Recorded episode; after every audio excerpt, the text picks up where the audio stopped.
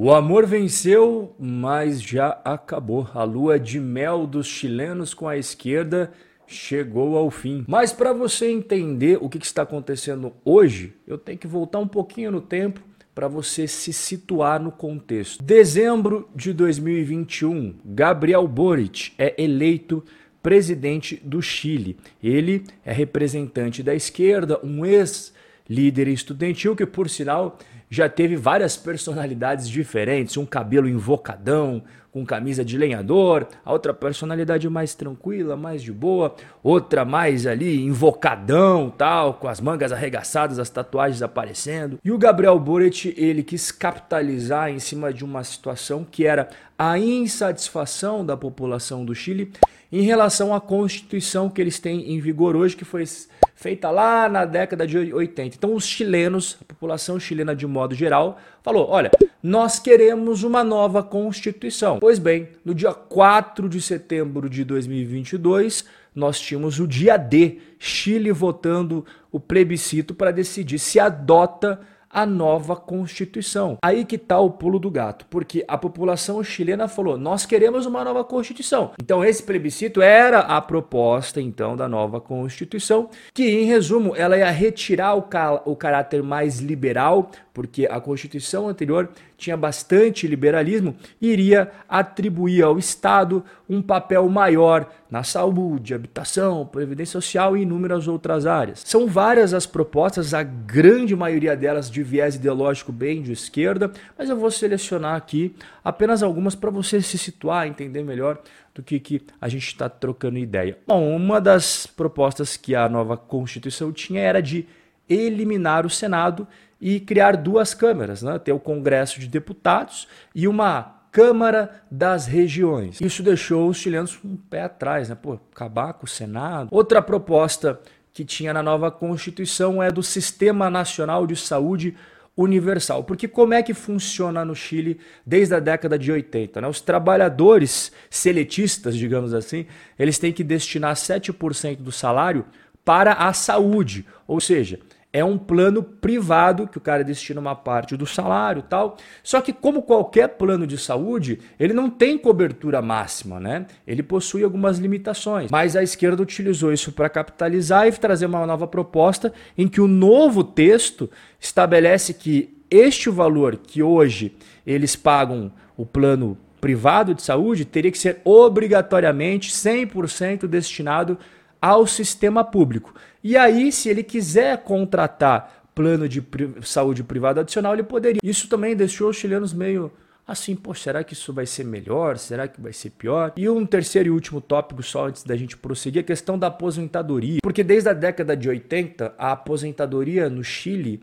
ela é privada, ou seja, as pessoas vão contribuindo para fundos de pensões privado. E a proposta propõe um sistema de previdência social público financiado por trabalhadores e empregadores. Qualquer semelhança não é mera coincidência. Basicamente, como funciona o sistema brasileiro. Você tem a contribuição dos empregados, você tem a contribuição patronal né, para poder financiar esse sistema de previdência social que nós temos no Brasil. Como eu mencionei, essas são apenas algumas das propostas, são inúmeras. Só que daí, quando chegou a hora do vamos ver, a hora de decidir sim ou não, né, a população chilena acabou rejeitando essa nova Constituição em plebiscito. O placar foi de 61, quase 62% pela reprovação e 38% pela aprovação. E agora nós tivemos mais um capítulo, o capítulo mais recente de toda essa história